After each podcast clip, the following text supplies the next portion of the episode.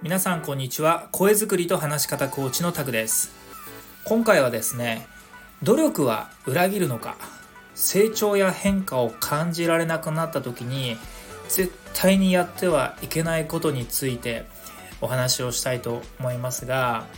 なぜこのお話をしようかなと思ったかと言いますと話は少し本題からそれまして最近と言いますかここ45ヶ月ですね僕は将棋にはまっていまして去年の8月ぐらいからですかね将棋を始めてですねそこから今に至るまでずっと毎日のように将棋をしています。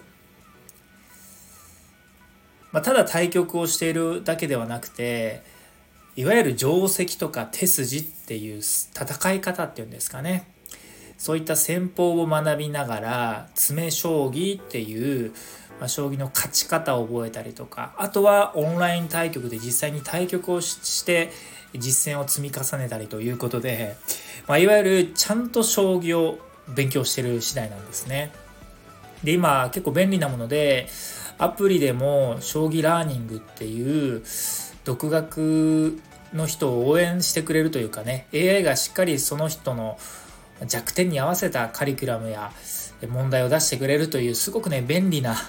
アプリもありまして、まあ、それに頼りながら日々将棋を指してる次第なんですと。そもそもなぜ僕が将棋を始めたかというと子供が学童で友達と将棋を指すということになった時にルールがわからないとうちに将棋盤もないからちょっと将棋やりたい覚えたいということでじゃあ一緒に始めようかと思ったのが、ま、そこがきっかけなんですね。で子供も今も将棋たまに指すんですけど、ま、どっちかというと僕の方がハマってしまってでなんで将棋にはまったかというとこれは後々分かったんですけど将棋というのはめちゃくちゃ脳トレになるんですよ。もちろん将棋だけではなくて囲碁とかチェスっていういわゆる相手がいて心理戦相手の手を読みながら自分の手を考えるみたいなそういう心理戦的なボードゲームというのはですねとても良い脳トレでしてで特にチェスとか囲碁っていうのはいろんな研究結果が出ていて例えばチェスを指してる人というのは認知症の予防を防ぐ防ぐことができるとか抑えることができるみたいな研究もされてますし。で将棋に関しましても将棋をこう指し一定期間指すことによって今まで使われていなかった脳機能が使われるようになったみたいな。でそれはいわゆるこう論理的思考力とか直感思考っていう瞬時に正しい判断ができるようになるための思考力にも役立つということですごくいい脳トレになるなというふうに後から気づいたわけです。まあ、実際僕も将棋をしていて思うのが当たり前なんですけどすごく頭使うのでその自分の時の思考や、まあ、うん感覚っていうんですかねその思考力のコンディションっていうものが将棋のその日の調子次第でよくわかるとでそのぐらい将棋って頭を使うスポーツというか競技なのでこれ毎日させたらすごくいい脳トレになるんじゃないかと思ってなんか脳トレの一環でやってるんですけどまあ将棋はすごく奥深いもので。あのなかなかですね覚えることもいっぱいありますしもちろん覚えるだけではなくていろんなこう相手の手を読むとか先読みをするとか、まあ、3手先を読むなんて言いますけれど自分がこう手を打ったら次相手がこう打ってくるからこうやるみたいな自分だけではなくて相手の打ち手に関しても予測を立てながら自分の戦略を立てるという意味ではすごく先読み力が求められるゲームなんですよ。でかつ自分が打つ手一つ一つにしっかりとこうロジックというかですねなぜその手を打つのかっていうものがなければ勝てないとただ適当に打ったりとか多分この辺でみたいなことやったら間違いなく返り討ち合うわけなので将棋をすることによって論理的思考力物事をですね合理的に考える力が培えるということでまあそんなこんなで、はい、将棋を僕は毎日のように勉強したり指したりしていますと。はい、ということでですね、すごくね、前置きが長くなってしまいましたが、実はすごくこれ大事なことでですね、まあ、そんな将棋、僕去年の夏ぐらいからずっと始めて勉強して今もずっとやってるんですけど、ここ最近ですね、あのー、上達してる気がしないんですよ。勉強時間もそれなりに時間を取ってる。まあ1日ね、何時間も取れないですけど、最低でも1時間。取れる時は2、3時間。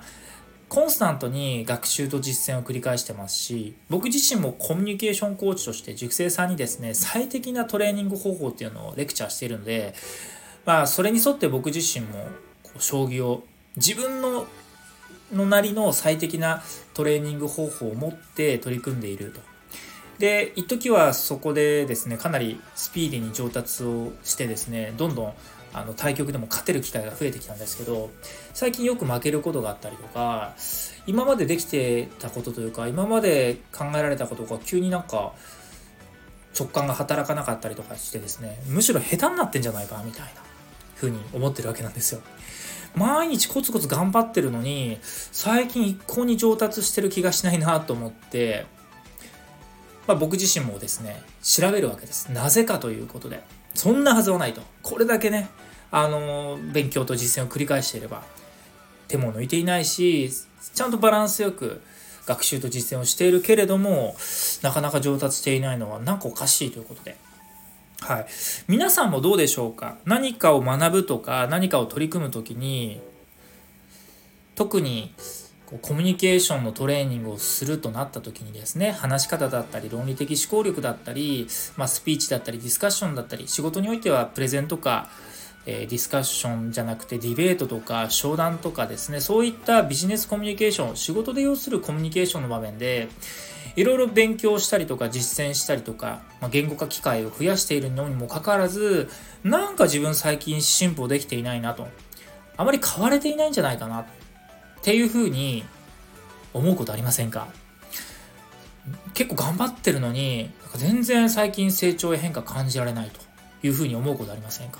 なんかこれ間違ってるのかな？やってることとかもしかしたら自分もう頭打ちでこれ以上成長することないんじゃないかっていうふうに自分に対して疑心暗鬼になりませんか？これね、あのー、みんななります。今僕もね、将棋に関してはなってます。はい。で、まあこれ僕かなり調べたんですけど、すごく勉強になりましたし、なるほどにということで、ぜひこのことを共有したいんですけど、そのようにですね、頑張ってるんだけど全然成長や変化を感じられない時というのは、これ必ずですね、頑張ってる人に必ず訪れる局面でして、で、その局面というのは、ピンチではなくてですね、むしろチャンスなんですと。そういった状況や時期というのは、まさにこれからさらに成長を飛躍しようとする一歩手前のですね、すごく大切な時期なんですよ。っていうものはもう理論的にも出ていて、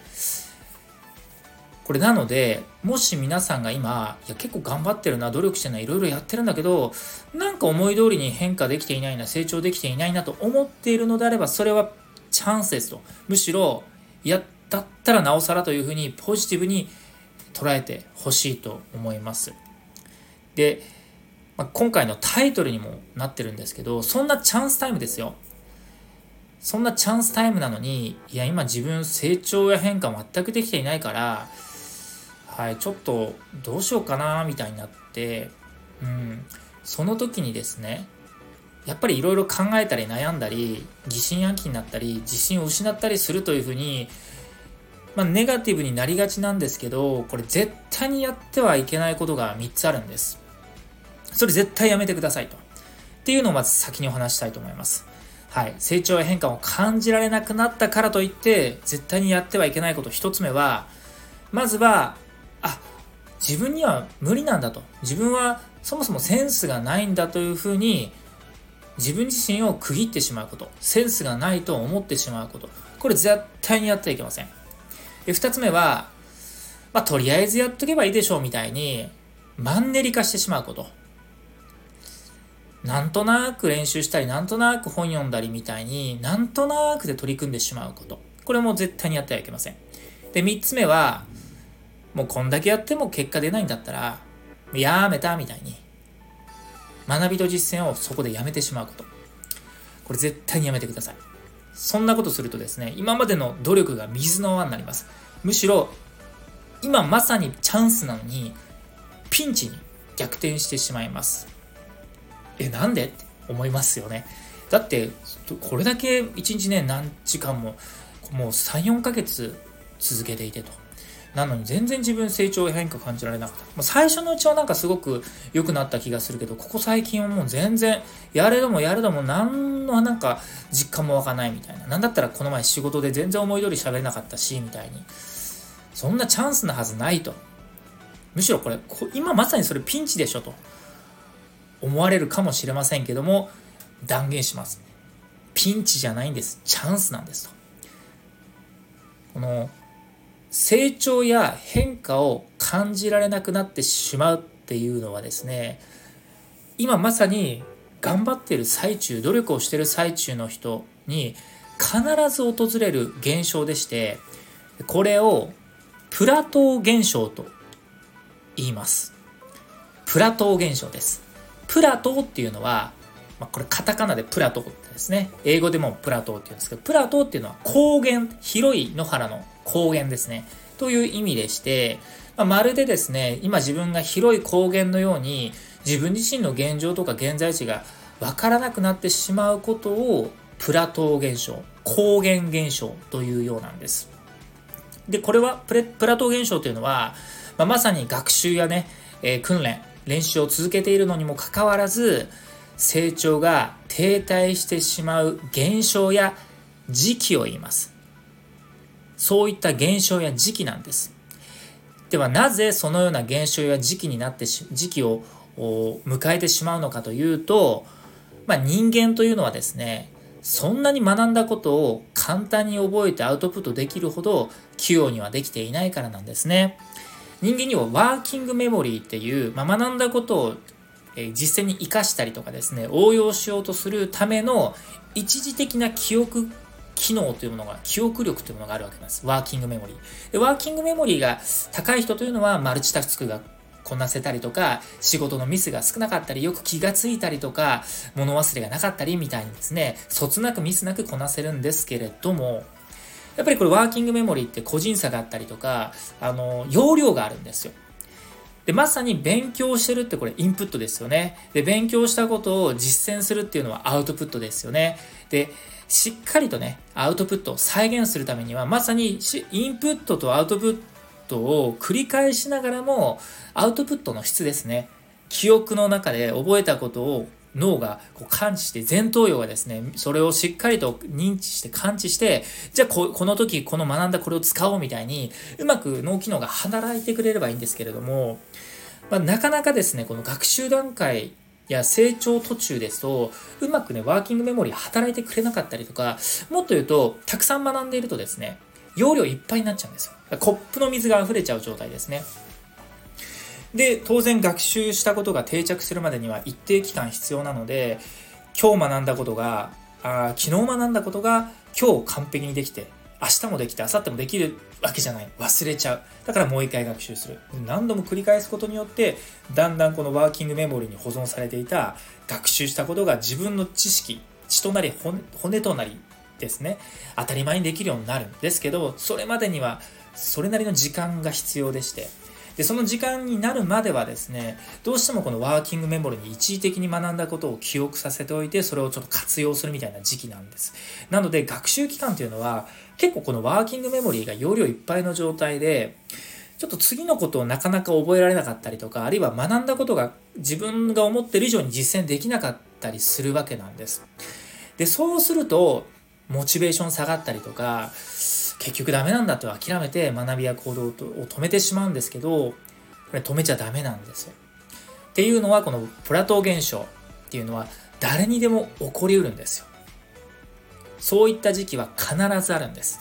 で、近い言葉だと、近い意味合いだと、スランプって言葉ありますよね。で、スランプというのは、今まで当たり前にできていたことができなくなるなることをスランプって言いまして、プラトー現象というのは成長停滞時期。学んだことがうまくできなかったり、活かせないっていう、頑張ってる割にはうまく成果に出ていない時期を、ことをプラトー現象と言いまして、でこれはもう結論どうすればいいかというと、乗り越えるしかないんですと。で、このプラトー現象っていう、その成長停滞時期を乗り越えられると、まさに飛躍的な爆発的な成長や変化を起こせるんです。なので、もし皆さんが今、この話を聞いて、もしかしたら今自分、プラトー現象なのかもしれないと思ったらですね、今皆さんはまさにこれから爆発的に成長変化をするその一歩手前なんだと認識してほしいと思います。で、まあもちろん、じゃあ、いつそのプラトー現象が終わってですね、あの、飛躍的な成長時期になるかというのは個人差もありますし、そのプラトー現象に陥っている状況に何をするか、どう考えるかによっても大きく変化がありますので、ぜひですね、このプラトー現象を認識した上で、プラトー現象期間中の自分なりの取り組み方とか考え方っていうのを見直してほしいなと思います。はい。でね、この話を聞いてね、あ、自分今、もしかしたらプラトー現象かもしれないけど、あのにしても長いなと。なんか、ここ、そ、ずっとやってるけど、全然変化も成長もないと。もうここ1、2年、3年ずっとそうだよと。え、プラトー現象ってそんな数年単位で起こるんですかと思ったらですね、もしかしたらそれはですね、プラトー現象かもしれませんけれども、マンネリ化してしまってるから、ずっと停滞期間にいるかもしれません。はい。で、マンネリ化してる期間っていうのは、ま、とりあえずやってればそのうち良くなるでしょうみたいな楽観的で惰性的な状態になってしまってるとこれいつまでたってもプラット現象から、え、脱出することはできないんですよですからそんな時はもっと自分自身がワクワクドキドキ感じられるような体験をしてください。まあ、とにかく脳に刺激を与えてほしいんですね。脳がドキドキワクワクすることですね。脳の血流が上がることっていうのは脳はね、やっぱりそこに対してすごく意欲的になるので、まあ、結果プラトー現象脱出しやすいということですね。はい。まあ、ということで、まあ、最後となりますが、あの、プラトー現象との向き合い方になるんですけれど、はい。あの、まず一つ目ですね。今そんな時期にもし入ったのであれば、入っているのであれば、今現在の学習や実践方法に一工夫してほしいと思います。とりあえずやってればなんとかなるでしょうって気持ちでもいいんですけど、ただ、マンネリ学習でね、なんかもうとりあえずこなしてるだけみたいな風になってしまうと、プラット現象、成長低滞期間は長くなってしまいます。なので、そんな時こそぜひ学習の仕方、実践の仕方を工夫してみてください。はい。まあ、2つ目ですね。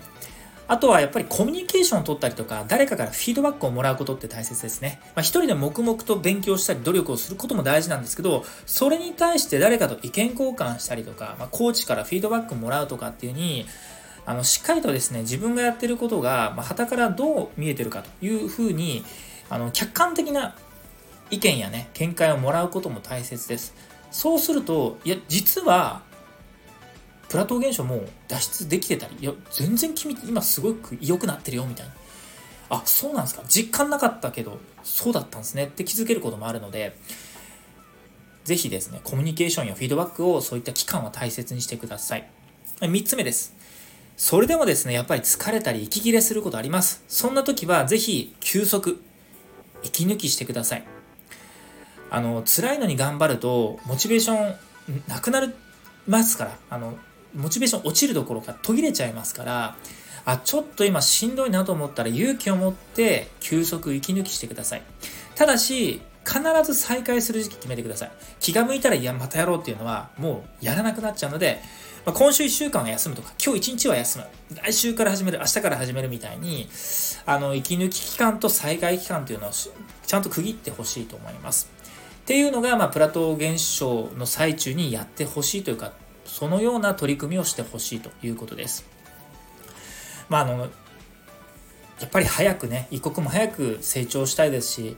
変化やね、成果をね、実感したい気持ちもありますし、僕も将棋を指していて、やればやるほど上手くなってるっていう感覚をですね、ついつい憧れを持ってしまうんですけど、ま、これはね、あの株価と同じだと思います。人の成長というのは株価と似ていてですね、まあ、あの、山あり谷ありってことですね。すごく急激に良くなったと思ったらなんか悪くなったり、また良くなったりというね、山と谷を繰り返しながら、遠目で見ると、なんか山谷の中でもだんだん右肩上がりになっていくみたいな。どうしてもですね、頑張ってるとですね、自分を過信するというか、自分への期待値が膨らんで、いや、こんだけやってるんだからもうどんどん良くなるでしょうみたいなね、右肩上がり一直線をイメージしちゃいますよね。ピーンともう定規をぶっとこうね、右肩にね、60度にグッと上げ、180度にグッと上げたみたいな、そんな一直線右肩上がりをイメージするかもしれませんが、これ絶対ないです。必ずですね、山あり谷ありになります。だけど遠目で見るとだんだんと右肩上がりになってるんで、はい、今自分が山の局面にいるか、谷の局面にいるかっていうふうに考えてほしいなと思います。もちろん谷の局面にいれば、いえ、いるのであればこの後山が来ますし、山が来るといつかは谷が来る。でもちゃんとね、長期的に行けば右肩上がりになってくると。ただし、努力をしなければ、まあ、低迷している企業と同じですね。山が減って谷ばかりでだんだんだんだん下落していくみたいなね。ことになりかねないので、まあ、努力継続は大前提です。その上で、短期、今ではなくて長期目線で見る。山間、谷間はどちらも一時的なんですよ。すごく良くなったって日もあれば全然良くなってない。むしろ退化しちゃったみたいな日もあるけれども、長期的に見れば、ちゃんと確実に上がってるんですよっていうふうに長期目線を持ってほしいということなんです。で、それでもですね、やっぱりモチベーションを高めるのって難しいので、そんな時は、例えば目標を立て直すとか、あるいは、とにかく達成できる小さな目標を立ててみるとか、まあ、短期、中期、長期の目標を立てるとかっていう、まあ、目標、目標を細分化するみたいにしてですね、目標の立て方も工夫してほしいと思います。で、これらをすることによって、持続性のあるモチベーションを保つことができるんですと。はい。まあ、最後まとめと結論となりますが、プラトー現象というのは、まあ、いわゆる脳の息切れ状態ですね。少し疲れちゃってる状態、頑張りすぎて息切れしちゃってる状態、成長が停滞してしまう現象や時期を言います。で、このプラトー現象というのは、実はさらなる成長や変化を迎える一歩手前の状態と言えるんです。そんな成長局面の手前で、誰しも直面するくすぶりタイムでもあるわけです。だからこそ、そんな時こそ絶対に諦めないことです。むしろチャンスと捉えてください。そんな時こそ学びや実践を繰り返しながらも時にはコミュニケーションを取ったりフィードバックをもらいながら工夫をしながらはいこれまでのやり方に一工夫をしながら一刻も早くプラトー現象を乗り越えてほしいプラトー現象に陥ってる自分を乗り越えてほしいと思いますし必ずですね抜ける日が来ますのでどうかそんな未来の自分に期待をしながらまずは焦らずコツコツと学びと実践を継続してくださいということを音声を通じて皆様にお伝えしたかった次第です。ここまでお聴きいただきありがとうございます。最後にそんな皆様にお伝えしたいことがあります。今皆さんが努力をしていて、それでもなかなか成長や変化を実感できないのであれば、それはきっとプラトー現象期間中ですと。だから僕から言いたいことは一つ。必ず必ずその壁はぶち破れます。以上となります。最後までお聴きいただきありがとうございました。はい皆さん寒い日が続きますが体調管理気をつけて毎日快調な日々をお過ごしください。また次の音声でもお会いしましょう。声作りと話し方コーチタクでした。それでは。Thank you.